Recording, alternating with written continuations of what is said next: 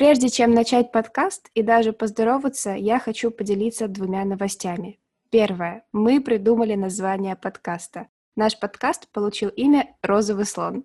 Второе. День, когда мы записываем подкаст, 25 января.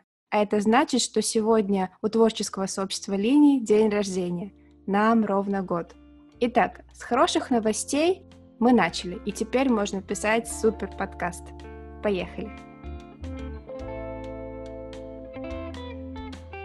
Всем привет! Это подкаст «Розовый слон», созданный при поддержке сообщества волгоградских современных художников «Линии». Сегодня мой собеседник Ольга, дизайнер, коллажист и просто душка – в этом выпуске мы поговорим про творческий поворот в жизни Оли, узнаем о том, является ли digital коллаж искусством, а также о месте дизайна в современном искусстве.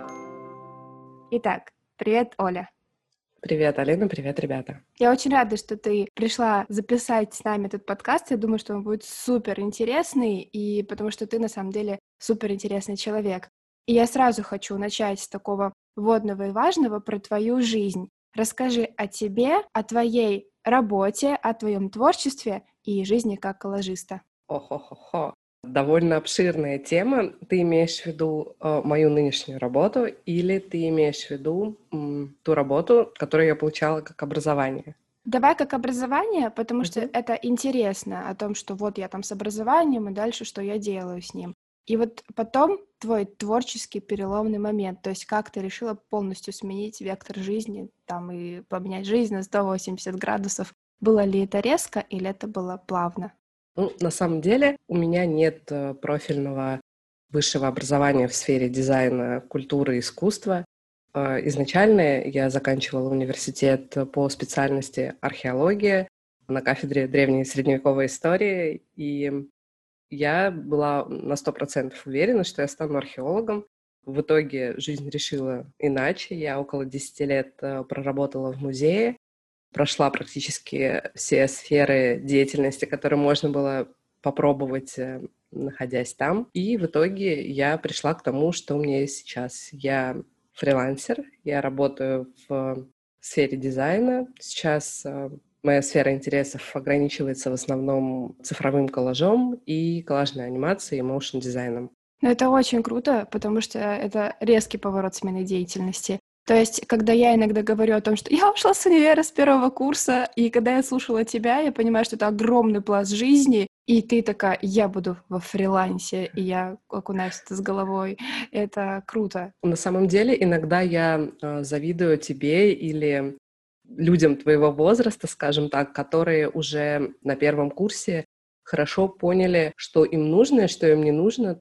Иногда так бывает, что мне кажется, что я потеряла очень много времени. Мне сейчас 36 лет, и иногда я думаю, что если бы в сфере дизайна или в коллажах я стартанула 10 лет назад, то сейчас, скажем так, я была бы уже в совсем другой точке. Но... Но все равно мне кажется, да, что вот та работа вообще многослойная, и в той работе, где у тебя была куча опыта, и разных сфер деятельности, например, в музее, да, а, это очень сильно повлияло на какие-то определенные сферы в твоей работе сейчас, там, организация, договоры, те же самые моменты разговаривать, и много, и держать аудиторию в центре внимания, в принципе, это тоже а, дало какой-то добрый плод в твоей деятельности сейчас? Да, безусловно, потому что еще какое-то время назад у меня было такое чувство радости и освобождения от предыдущей работы, и был такой заманчивый момент удариться в отрицание, то есть сказать, что там я потеряла 10 лет э, в музее,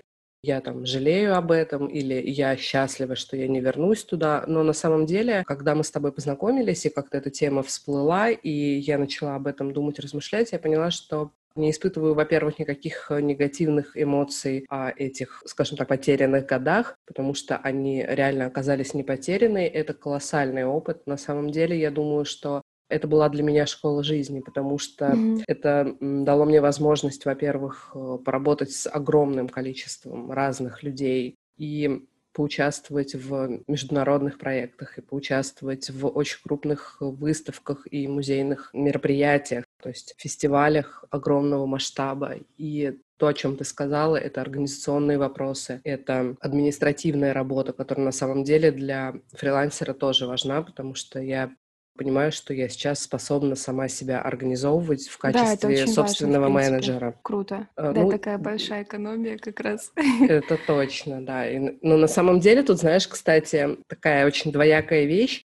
Учитывая, что в свое время в музее я поработала ну, практически во всех отделах, начиная от отдела э, экскурсионных работ и заканчивая отделом спецпроектов, я в том числе занималась и соцсетями, и сайтом какое-то время, э, была начальником одного из филиалов, и в итоге я умею очень многое, скажем так. Mm-hmm. И м, когда я начала фрилансить, у меня была такая уверенность, что я могу все сделать для себя, все, в чем я могу нуждаться, например. Я первый свой сайт сделала сама себе. Я могу там заниматься своим продвижением, я могу писать себе тексты, собственно, делать свою работу в сфере дизайна. Но буквально полгода назад я пришла к очень правильной вещи, на мой взгляд. И я очень долго этому училась. Это делегирование. Круто. Да, в какой-то момент ты понимаешь, что ты можешь сделать очень многое сам, но ты должен задать себе вопрос, нужно ли тебе это делать или ты можешь это перепоручить какому-то человеку за деньги, естественно, чтобы он для тебя это сделал лучше, потому что я уверена в своих силах в своей области, но я уверена, что, например, в плане создания сайтов, ну, я не очень хороша, я такая прям даже не середнячок, это такой тройбанчик. И есть люди, которые делают это прекрасно, и я просто могу заплатить такому человеку, чтобы он сделал мне хорошо. И есть такая формула, которую я услышала а, от одного психолога. Она касается на самом деле не делегирования в плане творческих да, каких-то работ. Изначально речь шла там о простой формуле, которая позволяет тебе понять, ну, нужен ли тебе помощник по дому.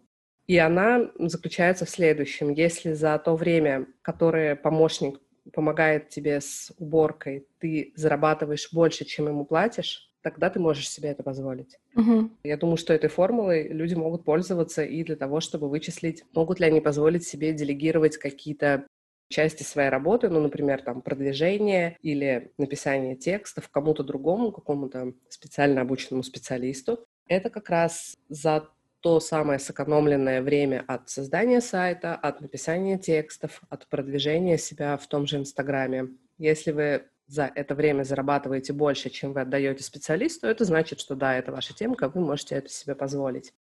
Вот. Я так, например, буквально в прошлом месяце отказалась от э, услуг э, таргетолога. Какая-то мне писала девушка довольно милая, предлагала продвигать мой Инстаграм, а, но я посчитала и поняла, что это для меня слишком дорогая услуга, и тут тоже довольно важный момент для там, молодых людей, которые себя хотят продвигать, например, в соцсетях и делать это, например, будучи фрилансером, если они нанимают таргетолога, а это довольно, реально довольно дорогая услуга, плюс еще помимо вознаграждения самому специалисту отдельно оплачивается реклама. Да, это дороговато и, стоит. Да, и получается, что иногда кажется, что вот-вот с этого получишь выхлоп, и ты эти деньги окупишь, но может быть так, что и не окупишь, и тут надо как бы очень хорошо понимать а, свои финансовые возможности, как-то так. Да, это очень хороший совет, потому что ты как фрилансер, ты как тот человек, который продвигает себя, это важно, в принципе, для каждого творческого и нетворческого человека, потому что вот вопрос делегирования, я, наверное, только сейчас, спустя год, в линиях у нас поняла, что это важно и круто, и есть реально э, ребята, которые работают как специалисты на начальном этапе уровне, но не гиперответственные, и я так радуюсь иногда, когда какие-то созвоны и планерки проходят без меня. Я такая, да, ура, я тут даже не присутствовала, они все решили и решили хорошо. И это прям а, важный момент доверия, в том числе делегирование, но и поиск профессионалов. Это очень круто.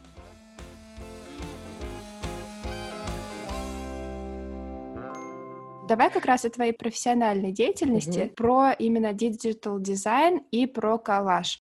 И хочу спросить, почему именно коллаж? Потому что это нечто необычное. Это не просто дизайн, это не просто реклама для, скажем, продвижения и продаж это именно некий вид искусства, я бы назвала. И вот почему ты именно коллаж для себя выбрала? Ну, знаешь, во-первых, сейчас это довольно, чуть-чуть забегая вперед, изначально скажу, что это сейчас в том числе трендовый вид рекламы, и я думаю, что какое-то время, как минимум в этом году, он еще задержится в трендах. Это то, что активно покупается, например, для того, чтобы ставить какие-то публикации на таргет и так далее. Но если говорить обо мне лично, когда я занялась коллажами, я абсолютно не думала, что буду на этом как-то зарабатывать потому что изначально зарабатывала вообще совсем на других видах дизайна, а коллажи я попробовала, ну, что называется, по приколу, потому что я увидела несколько работ, которые мне понравились, подумала, могу ли я сделать что-то подобное. На самом деле изначально у меня получалось просто ужасно. Я пробовала делать раз за разом, пыталась как-то попробовать расположить предметы, даже не знаю, как это сказать, чтобы они прилично смотрелись на листе. Я тогда еще особо не думала ни о композиции, ни о каком-то там векторе движения, направления взгляда, которое будет в работе потом у зрителя. В какой-то момент мне посчастливилось отучиться у очень крутого, отличного и прекрасного специалиста, коллажиста московского. И... Назовешь имя? Да, Олег Бородин. Я не могла никак попасть к нему на очное обучение, потому что все мои поездки в Москву, они почему-то не совпадали с днями, когда он проводил мастер-классы. Вот. Но карантин для меня лично принес очень много каких-то позитивных изменений, в том числе, что Олег стал проводить и онлайн-занятия периодически. И я посетила цикл его занятий, посвященных именно digital -коллажам. И в тот момент я не то чтобы прокачала skill, но обрела некую уверенность. То есть до того момента, как я к нему попала, я почему-то была уверена, что я делаю неправильно. То есть я так аккуратненько в центре листа накладывала каких-то предметов, набрасывала PNG-шек, пыталась придать им какую-то форму и думала, ну, наверное, если сейчас вот человек вот там с образованием, который знает, посмотрит на это, скажет, о, о наверное, нет, давайте сожжем и все переделаем заново. Но потом, когда я показала это Олегу, он сказал, ну, типа, самой это нравится. Я говорю, ну, вроде нравится, но, может быть, я вот, вот это еще сюда подвину. Ну, подвинь. Я иногда, типа, по 40 раз двигаю туда-сюда, чтобы понять, на месте ли это. И ага. тут в этот момент я обрела какую-то ну, внутреннюю свободу, если это так можно назвать, я вдруг поняла, что это нормально несколько раз переделать коллаж, чтобы осознать, все ли находится на своих местах, все ли звучит так, как нужно. Мне кажется, это еще тогда был момент, что ты получилась у какого-то знающего человека, опять же, профессионала, ты для себя внутренне поняла, что он твой наставник, ну вот даже так громко да, назовем, да, да? И ты поняла, что я тоже у него обучилась, у меня есть какие-то знания, и я тут уже дилетант минус 10%, то есть да, у меня да, пропадает это чувство. И я знаю, поэтому я могу уже что-то делать. И вот когда внутренняя уверенность есть, что тебя научили, тебя передали знания, структурированные, причем угу. снова же, да, тогда уже пропадает такое чувство, что, ну, я там посерединочке что-то наклеила, и mm вроде бы ок, а потом я еще могу и править, и это круто, это доставляет, наверное, удовольствие какое-то даже. Ты знаешь, я думаю, что ты абсолютно права. Тут есть такой момент, так как я периодически раньше гораздо сильнее, сейчас э, реже бываю подвержена приступам синдрома самозванца, для меня было очень сложно разрешить себе быть специалистом. То есть мне всегда казалось, что если я сделаю что-то удачное, то это ну, случайно или не моя заслуга, или у меня просто хвалят, потому что какие-то люди меня там знают или вообще жалеют просто, типа, ладно, ну, давайте эту убогую похвалим, пусть она как бы, ну, не плачет. Вот. А когда я отучилась у Олега, во-первых, это дает какую-то уверенность в том, что действительно ты поработал с высококлассным специалистом, ты уже не просто самоучка, ты получил какие-то знания. И потом, когда я получила работу в бюро, это также подняло мою самооценку. В собственных глазах я стала большим специалистом, чем была до этого, потому что одно дело, когда ты, отучившись у какого-то крутого специалиста, делаешь, на твой взгляд, ну, вроде не ужасные вещи, и тебе даже кое-что нравится, и люди вроде лайкают, а другое дело, когда какая-то контора, которая тебе самой нравится в плане их э, позиционирования, их визуального стиля, тебе пишет и говорит, не хотите ли с нами поработать? И ты такой, ох-хо-хо, Ничего себе. Это как раз о том, что иногда ты не ждешь, а тебе что-то падает с неба. Я называю это благодать на самом деле. Просто однажды такая немножко мини-история с моей жизни. Я когда тоже ушла во фриланс, ушла из универа, я потом работала администратором и так далее, я тоже ушла потом во фриланс, то есть я заново рисую, учусь и так далее.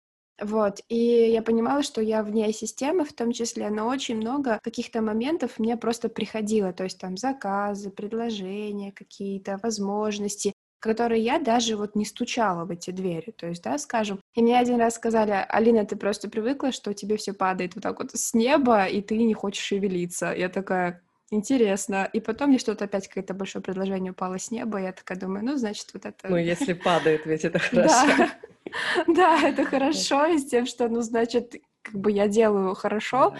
и также у тебя, что у тебя достаточно большая, не то чтобы компания, а большая организация, весомая достаточно, пригласила работать тебя саму. Это тоже такой добрый знак о том, что, слушай, ты делаешь крутые вещи. Ты знаешь, ты сейчас упомянула эту, как ты ее называешь, благодать, и я рада, что ты эту тему затронула, потому что не так давно я стала задумываться о каких-то вещах, которые я раньше называла, типа, адепты плазмоидных чебурашек, это все, вот это про всякие космические запросы, ребята, вам бы лечиться надо. Но тут я вот э, летом прошлом задумалась о том, что э, мне нужен какой-то ну, крупный клиент, потому что я стала делать какие-то вещи, которые ну, совершенно внезапно для меня начали нравиться людям, и мне начали писать некоторые девушки а, с запросами, на которые я, ну, честно говоря, не знаю, как реагировать. Например, мне там писали, мне нравится ваша идея там вот в этом видео. Вы не возражаете, если я ее скопирую у себя, или если я ее буду применять, или мне понравилась ваша фишка, можно я буду типа вашим последователем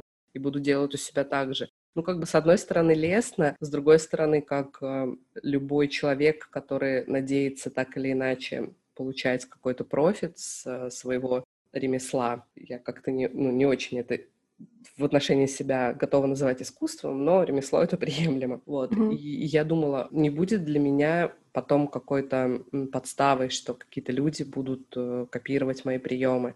И я думала, что мне нужен какой-то клиент, который позволил бы мне выйти на новый уровень. И там буквально через два дня мне пишет вот бюро и предлагает работу. И я такая, охо-хо. Типа, Расскажи, отлично. что такое бюро, потому что а... когда первый раз мне сказала, я подумала, что это какое-то большое бюро дизайнеров. А, я поняла, есть, бюро типа, это... Бюро — это ресторан, ну, как бы правильное его название, бюро ЦУМ. Он находится на пятом этаже московского ЦУМа, и это совместный проект, который позиционируется как арт-проект, в том числе, если посмотреть их Инстаграм, у них нет традиционных постов про там интерьер или, это правильно называется, меню, да, они используют в основном какие-то арт-работы, коллажи в основном. Сейчас много анимации у них. У них, э, естественно, не я одна, там целая команда людей, которые делают им контент. Ну вот я попала, соответственно, в их команду тоже. И когда я стала работать на них, там появилась еще вот э, чайная на Патриарших прудах. Они довольно необычные чайные, то есть они не подают чаи в традиционном смысле этого слова. Они реально очень странные. Это что-то типа фруктовых чаев, которые подаются в таких больших э, стаканах, и сверху какая-то типа сырная пена или что-то в этом роде. Но они реально очень странно выглядят. И один из этих чаев очень напоминал мне молочный коктейль. И я подумала, что я ужасно хочу сделать какую-нибудь анимацию с, с мороженым, потому что, ну, там шарики мороженого, они такие красивые, можно uh-huh. так прикольно сделать. И я предложила это работодателю, она сказала, нет-нет-нет, это не мороженое, как бы здесь у нас вот только чаи, ну, типа, это совсем другая история. И я такая, боже, uh-huh. так жалко, ведь я хочу сделать что-нибудь с мороженым. И реально просто через несколько дней э, мне пишет Морошка, которая вот Волгоградская, да, наша, говорит, типа, не хотите нам сделать тоже коллажи. И я, на самом деле, очень рада, что с ними поработала, потому что у ребят тоже есть свой устоявшийся визуал, ну и плюс мороженое, это вообще прекрасно. Это не шарики мороженого, но, возможно, даже лучше вот эти прекрасные Творо... Какие твороженые или какие? Нет, они нет, кремовые. Кремовые, да. Это, это, знаешь, называется типа мягкое мороженое, по-моему. Они такие с завитушечками. В общем, все прекрасно, да. И учитывая, что я узнала о них там что-то новое, необычное в стиле, там, что они собачкам помогают, например, я даже не знала об этом. Ну, короче, для меня это был очень интересный experience, я была рада. И дальше я заметила, что я не буду как бы все это описывать, но каждый раз я подумала о том, что М, хорошо бы мне еще что-то вот, да, получить, поработать где-то еще, приложить свои силы в каком-то направлении. И как только я озвучивала это, мне начинал кто-то писать или появлялся какой-то человек, который мне предлагал поучаствовать в каком-то движе или э, вписаться в какую-то идею, коллаборацию сделать. И я подумала, что это реально очень странно, но это реально что-то из разряда благодати или волшебства или, не знаю, как можно mm-hmm. это назвать, запрос Вселенной, хорошо сформулированный и mm-hmm. без особого ожидания результата, наверное, как-то так. Но это очень приятно в любом случае. То есть это с тем, что ты можешь. И иногда такие ситуации приходят, когда ты такой думаешь, я вроде бы уже ногой тут дверь пытаюсь вломать, а меня не пускают, и что же вообще делать, почему тем достается, а мне не достается, а потом, когда мы смещаем все-таки фокус, да, на то, что, о, а мне вот то, пятое, десятое, это просто реально с неба падало, и такой, вау, круто. И это на самом деле про такую благодать. Крутое слово сегодняшнего ну, дня, да. скажем.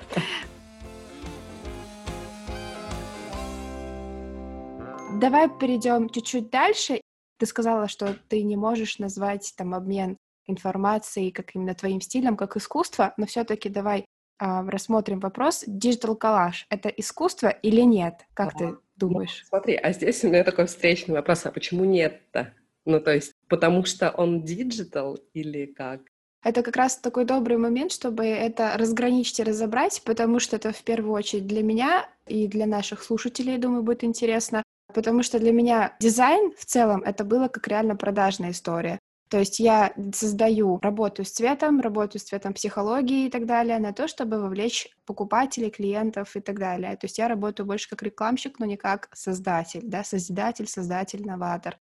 И вот мне как раз интересно, чтобы мы, наверное, разграничили этот момент, что диджитал — это тоже искусство, и это очень новое и потрясающее, скажем, введение в современное искусство. Мне интересно твое мнение как творца именно в диджитал, потому что я более классик. У меня вот ручки, там, э, карандашки и так далее а у тебя именно не ну, на, вот смотри, ну, в цифровом формате. Ну вот смотри, ну тот же, например, Энди Уорхол, он коммерческий дизайнер. Когда у него Однажды спросили, я могу немножко переврать цитату, но э, суть остается той же самой. Когда у него спросили, хочет ли он стать великим художником, он сказал, нет, я хочу стать знаменитым. Угу. И потом его как раз э, раздражала тенденция такая, что он зарабатывал уже неплохо, но он не был известным, и там выставки проваливались его. И в итоге стиль, который он выработал, основаны на наблюдениях за, сейчас бы это назвали трендами, тенденциями некими в смене вектора интересов людей от там, экспрессионизма к каким-то деталям поп-культуры, mm-hmm. позволило ему стать тем, кем мы сейчас его знаем, культовой фигурой там, середины века. Хотя изначально, ну как изначально, вообще на протяжении всей своей карьеры, скажем так, он был коммерческим дизайнером. То есть ну, как раз здесь и смещается, да, смещается момент о том, что э, искусство — это только то, что на холсте. И а, поэтому мы можем считать диджитал коллаж искусством. А вот смотри, и... еще такой момент, извини, что я тебя перебила. Например, если мы не говорим там о каких-то романских языках, вот русское слово «искусство», оно в своем спектре значений имеет еще и такие значения, как умение и мастерство. Угу. И тут уже мы говорим о том, что все ли, что на холсте, искусство. Угу. Вот, то да. есть, например, если ты такой выучился какому-то, ну, как бы, учитывая, что я обычно работаю в диджитале, я разграничиваю, да, искусство на диджитал и аналоговое. Вот то, что я называю аналоговым, например, традиционное искусство, традиционная техника, вернее, там, живописи на холсте угу. маслом. Если она сделана руками, растущими чуть пониже спины, это будет искусство, это будет традиционная техника. Но будет ли это искусством, совершенно непонятно. Просто здесь, я думаю, для меня есть очень важный момент, возможно, который раскроет в том числе и один из твоих предыдущих вопросов, типа, почему именно коллажи. Я не умею mm-hmm. рисовать, на самом деле, для меня это довольно сложно. Я могу немножечко в такую мультяшную графику, но, например, что-то сделанное в академическом рисунке, я вообще не смогла бы. Никогда в жизни я бы даже пробовать не стала. А, коллаж в этом плане, он имеет довольно низкий порог входа. Скажем так, твой скилл не должен быть настолько крутой именно в рисовании, чтобы делать хорошие коллажи. И очень часто я сталкиваюсь с тем, что современные художники говорят, что типа правила нужны для того, чтобы их нарушать, там, я художник, я так вижу, это просто современное искусство, я переработал и так далее. Но для меня очень важным является играть по правилам того эшелона, куда ты пытаешься вписаться. Ну, то есть, например, коллаж — это очень э, гибкая история, это очень демократичный вид искусства. И в нем mm-hmm. ты можешь очень-очень разнообразные вещи делать. И, и самовыражаться в да, том числе да. в разных и, моментах. И, да, и, и при этом ты не будешь э, выглядеть бездарно. Но если люди пытаются, скажем так, вписаться в академ-рисунок, но при этом они искажают пропорции человеческого тела, они не осознают, как соединяются друг с другом кости, как располагаются на них мышцы, то, к сожалению, такой рисунок выглядит скорее смешно и немножко жалко. Угу. И здесь уже, я думаю, нельзя говорить о каких-то вещах в стиле «я художник, я так вижу», и там «я переработал». Это просто неумение признаться себе честно в том, что ты не дотягиваешь в каком-то скилле и что тебе нужно в нем еще развиваться. Да, ну я согласна с тобой полностью, и вот как раз-таки все-таки искусство — это момент субъективный, то есть я это чувствую, я это переживаю, и в большинстве случаев само понятие искусства и произведения искусства, оно откликается у зрителя и художника на эмоциональном уровне. И вот именно момент диджитал коллажа, почему я про него спросила, это новая передача информации. То есть это новый момент э, и ответ, от, скажем, и насущные какие-то вопросы лично художника, как тебя, да. И опять же, мы можем здесь разграничить как продажную историю, я работаю для клиента, для заказчика, и э, историю свою, я работаю как художник в этом направлении. И все же, давай с тобой так этот вопрос подведем. Можно ли интегрировать диджитал, там, дизайн и коллаж в современное искусство формат выставок, галерей, а формат а, продажи в онлайн-галереях в том числе, и в каких-то, может, open call -ах и так далее. То есть можно ли вот сам вот коллаж Я вообще не взять... вижу в этом проблем. Абсолютно. Круто. Э, наоборот, я думаю, что у меня есть такая, знаешь, что-то типа глобальные мечты данного периода. То есть у меня нет в целом какой-то, знаешь, типа мечта всей моей жизни. Я думаю, что жизнь каждого человека делится на определенные периоды, вот у меня сейчас это такой коллажный период. И как некий итог этого периода я для себя видела бы выставку. Но при этом я думаю, что диджитал формат, он дает не ограничения, а наоборот определенную свободу. То есть у меня сейчас есть ряд идей, как можно было бы сделать эту же коллажную выставку более необычный, там, аттрактивный и интересный для зрителя. Но я не буду сейчас все карты выкладывать. Ха-ха-ха. Нет, не надо. не нужно, пусть это будет такой эксклюзив, чтобы люди, зрители захотели посетить, прийти, или те, кто будет слушать нас из других городов, даже приехать в Волгоград как центр, культурный центр. Вот, например, от написания картин художник получает некий внутренний такой, скажем, даже космический отклик и отвечает на насущные вопросы мира. И так невербально ведет диалог со зрителем. Я уже немножко затронула это в прошлом диалоге нашем с тобой. Но тем не менее, вот у нас, у, скажем, традиционных, да, живописцев там, э, или художников других стилей и направлений, у нас есть такой момент, что я получаю внутренний такой наплыв эмоций и переживаний от того, что я создал или от того, что я вижу от своих, скажем, коллег традиционных, да, а как у тебя это происходит, как у художников диджитал? И можешь ли ты, например, также а, отвечать на какие-то насущные вопросы мира? Хотела ли бы ты это делать? И вообще, в принципе, тут про твои внутренние эмоции и переживания от создания коллажа. И именно здесь я про историю лично для тебя, не про продажу, то есть для кого-то, а именно для тебя. Да, отличный вопрос. Мы как раз э, на прямом эфире поговорили вот про продажную сторону, скажем так. Угу. Звучит ужасно, но так и есть, да. А Я бывает касается... называю кого-то, извини, перебью, как художника, да, он продажник. продажник. Он не художник, он продажник, я да. Продажная художница. Мне кажется, я сейчас только что э, себе новую уродливую формулировку для профиля нашла. Я как-то уже поняла, люблю такие странные формулировки. Короче, если говорить обо мне лично и о том, что мне лично дает э, эта история, ты знаешь, в первую очередь, совершенно неожиданно, я как бы об этом не думала изначально, помимо такого некого осознания, что это вроде бы неплохо, и это позволяет мне справиться там с моими какими-то комплексами внутренними, вот этими связанными с синдромом самозванца, а это оказалось очень интересным мостом между моим увлечением коллажами и моим увлечением психоанализом.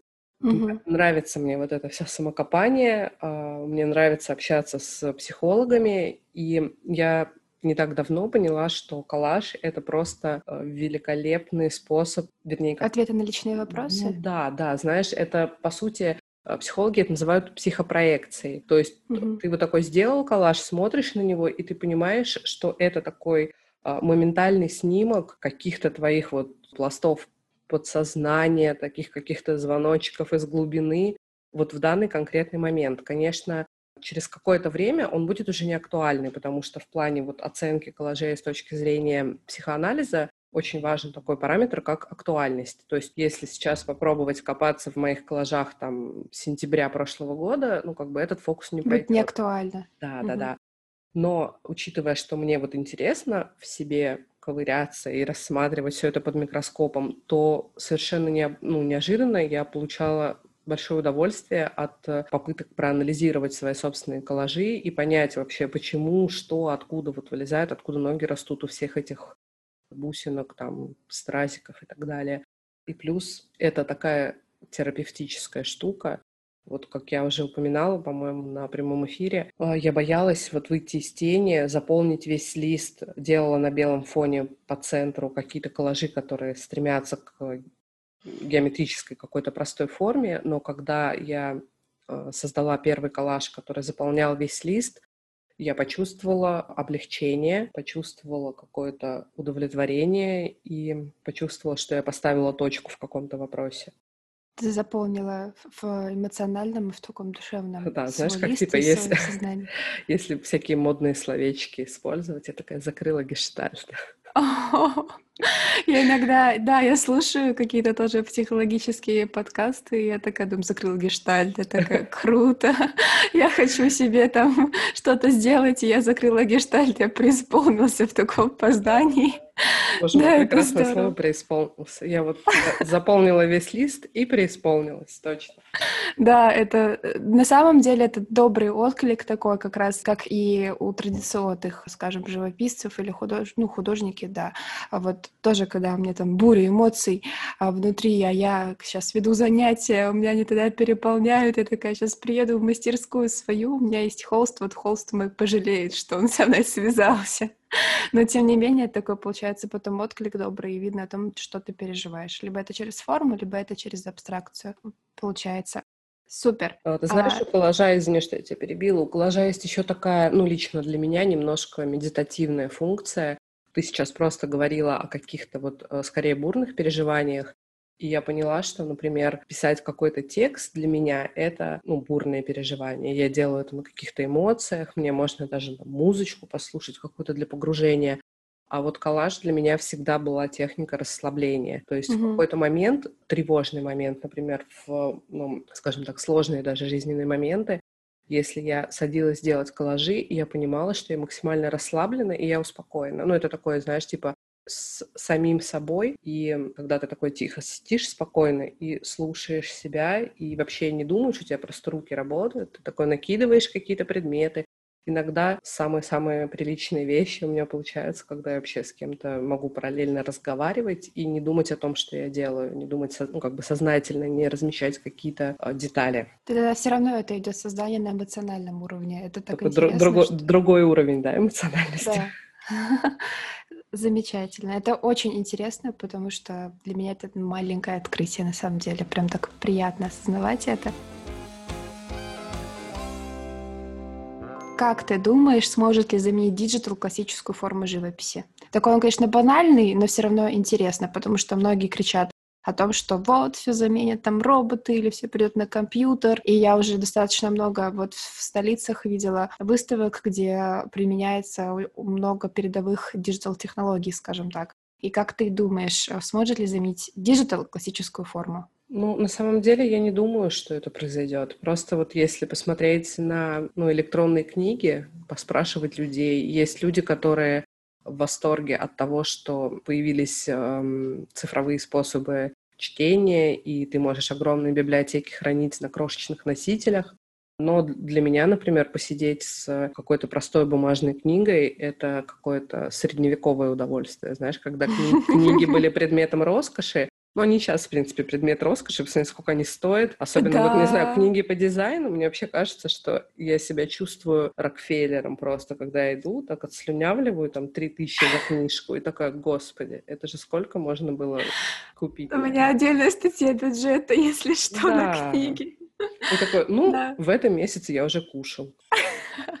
Короче, и все равно, ну, то есть, да, книги сейчас опять какое-то предмет роскоши и особое удовольствие читать э, бумажную книгу. И примерно такая же история, но чуть-чуть все-таки не о том с цифровым искусством. То есть, да, есть сейчас и всякие э, выставки, которые основаны на каких-то диджитал-технологиях, и это нормально просто потому, что жизнь на месте не стоит. Если посмотреть историю искусства, начиная там со средних веков, она все равно завязано на прогрессе, там, изобретение новых красок, новых способов консервации готового изображения, там, способ mm-hmm. натягивать э, холсты на рамы и так далее.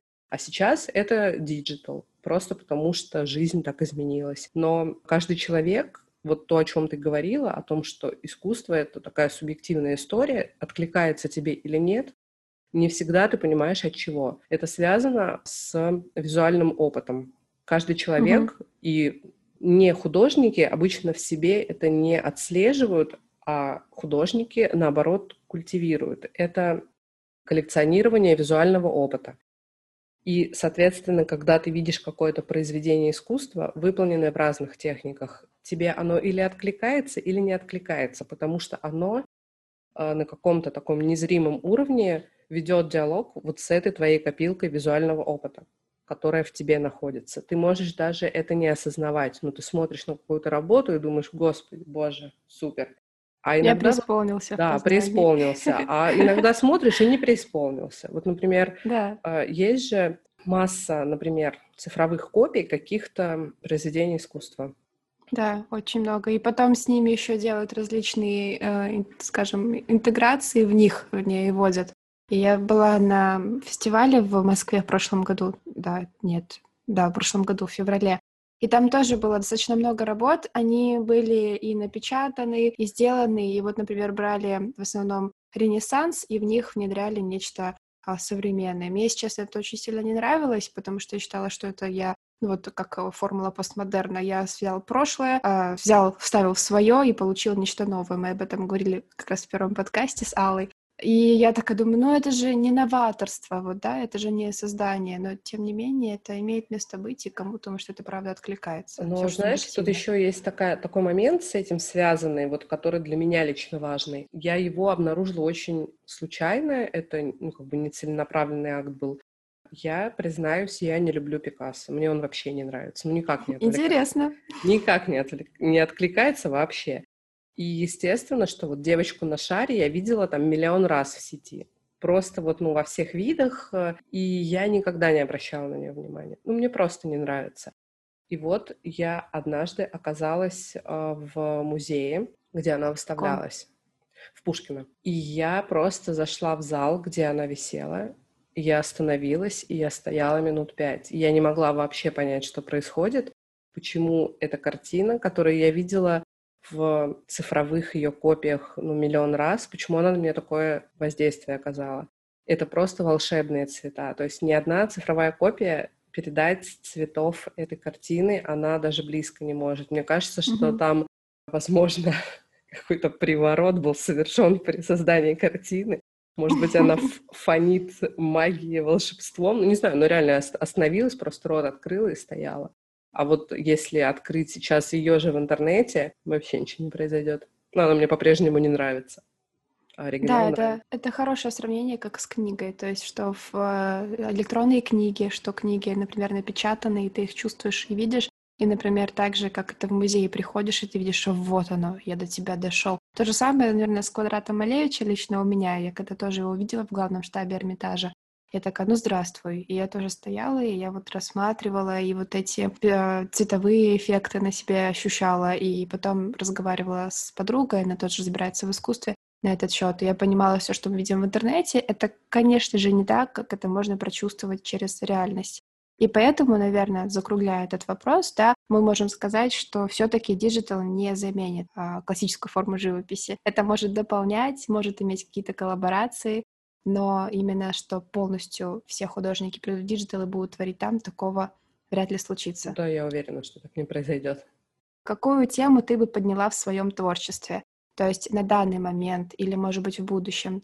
Ту, которую ты бы хотела показать миру и, возможно, ответить на какие-то вопросы или по-доброму обличить?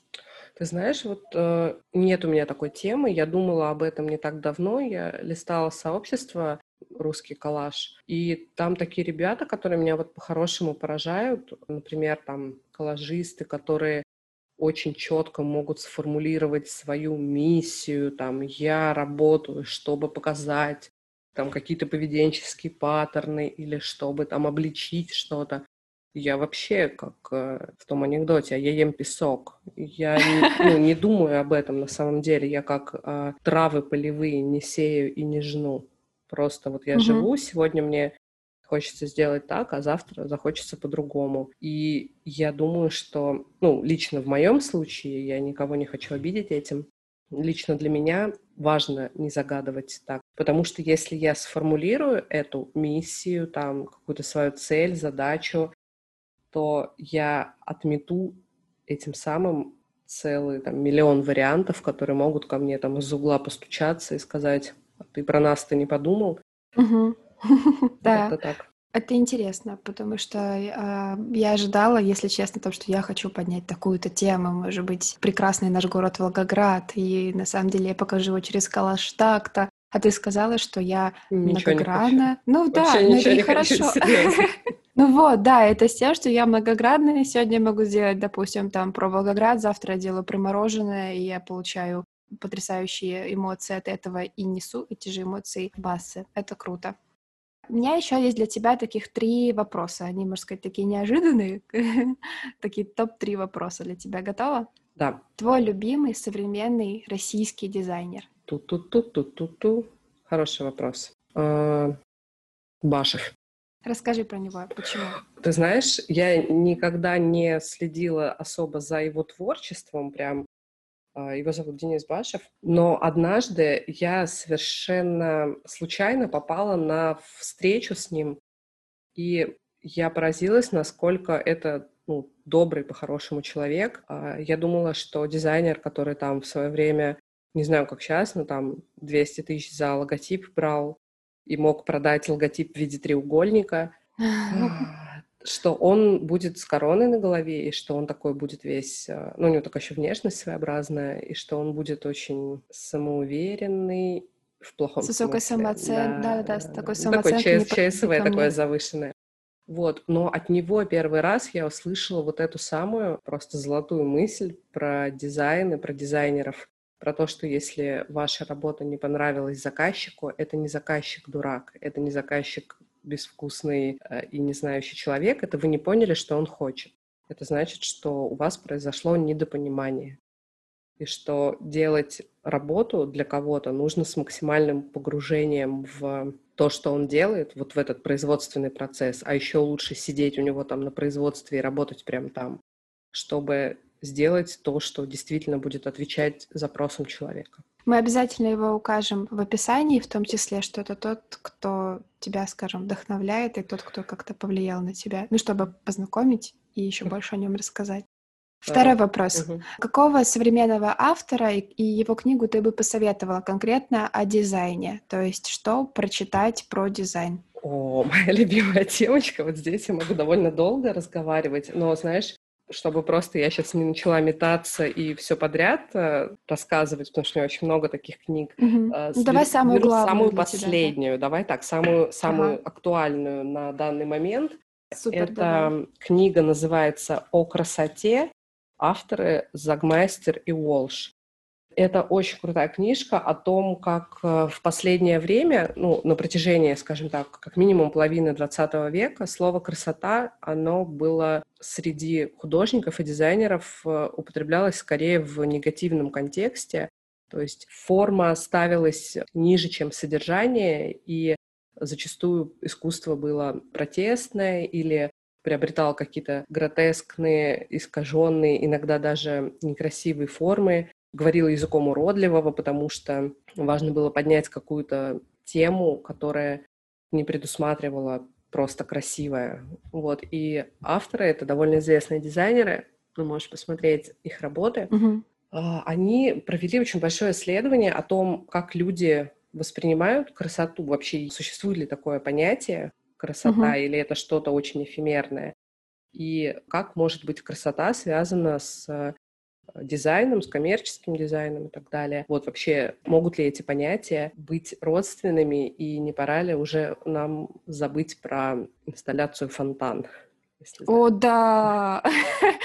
Просто в прошлом подкасте, как раз тем, кто слушает наш второй подкаст, наш, наш второй подкаст с Олей, как раз мы в первом подкасте с Аллой немного говорили про Дюшана. Это тоже она отвечала про него, но там интересный очень факт. И на самом деле в разговоре с ней я посмотрела на Дюшана с другой стороны, но это уже про первый подкаст, да? да? То есть но, но у нас ты... такие мостики получаются. Да, это круто, это ну круто. Ну вот я предлагаю тогда ребятам почитать э, Загмастера и Уолш и подумать, не пора ли нам оставить Дюшана в прошлом. Угу, хорошо, спасибо. А, тоже в любом случае мы эту рекомендацию оставим а, в комментариях под подкастом, чтобы а, слушатели смогли потом прочитать и оставить свое мнение. И третий вопрос. Не произносите его имя вслух. Это про кого? Это и художник, может быть, это может быть и дизайнер. А, я вопрос этот внесла в такой контекст, что меня от него там будоражит. То есть кого бы ты назвала? В хорошем или в а, плохом смысле будоражит? Давай, а, давай в и том, и том. Вот так лучше. Лебедев. О, Почему? Я не знаю. Ну, то есть, я не могу понять мое отношение к нему. То есть, то ли оно хорошее, то ли оно плохое, но реально мне иногда кажется, что я его так часто везде натыкаюсь на него, что беру, с одной стороны, какие-то книжки, которые издал, издал, простите за тавтологию, и такая, ну, нормально же, вот супер книжки отличные. Потом смотрю какой-нибудь видос в Инстаграме, думаю, господи, зачем я вообще посмотрела? И мне недавно друг мой один говорит, а пошли свой профиль ему на разбор. Вот. Но я тут от девочки одной недавно слышала, что он разгромно разгромил одну ее подругу, и я такой, нет, спасибо, я не люблю боль. Угу. Вот, и, и я не знаю, вот его бы я, наверное, не, не упоминала. Интересно, спасибо тоже за ответ. И это был последний вопрос от меня, и мы с тобой заканчиваем наш подкаст, и я хочу поблагодарить тебя за такой прекрасный диалог, потому что он был очень живым, интересным, интересным для меня и, я думаю, для слушателей. И, а, друзья, вы можете больше познакомиться с Олей в ее инстаграме nordic.bo. А, можно переходить, писать, знакомиться. И спасибо, Оля, что пришла. Спасибо, что позвала. Было очень приятно с тобой поговорить. И еще раз, друзья, спасибо, что вы были с нами. Присылайте свои вопросы на почту linecommunity собакаgmail.com, и мы ответим на них в следующих выпусках. Также у нас есть Инстаграм, собака Line Community, нижнее подчеркивание. Пишите нам, э, узнавайте, спрашивайте, мы готовы с вами общаться и а, дружить. До новых встреч! Ура, мы записали! Крутой подкаст!